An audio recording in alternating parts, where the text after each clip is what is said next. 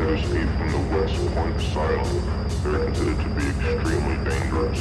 Breaking news, several patients have escaped from the West Point asylum. They're considered to be extremely dangerous. Breaking news, several patients have escaped from the West Point asylum. They're considered to be extremely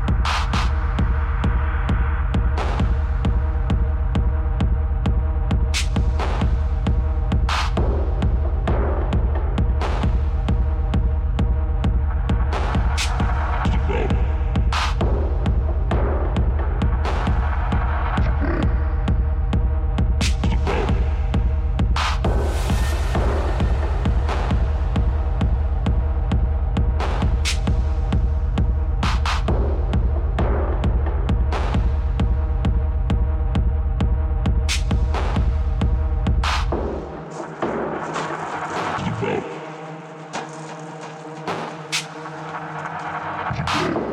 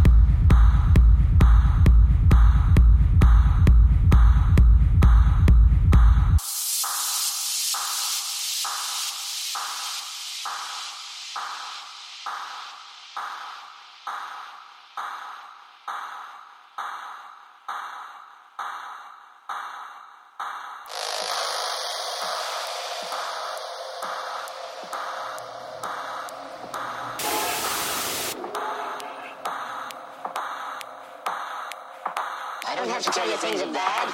Everybody knows things are bad. It's a depression. Everybody's out of work or scared of losing their job. The dollar buys a nickel's worth. Banks are going bust. Shopkeepers keep a gun under the counter.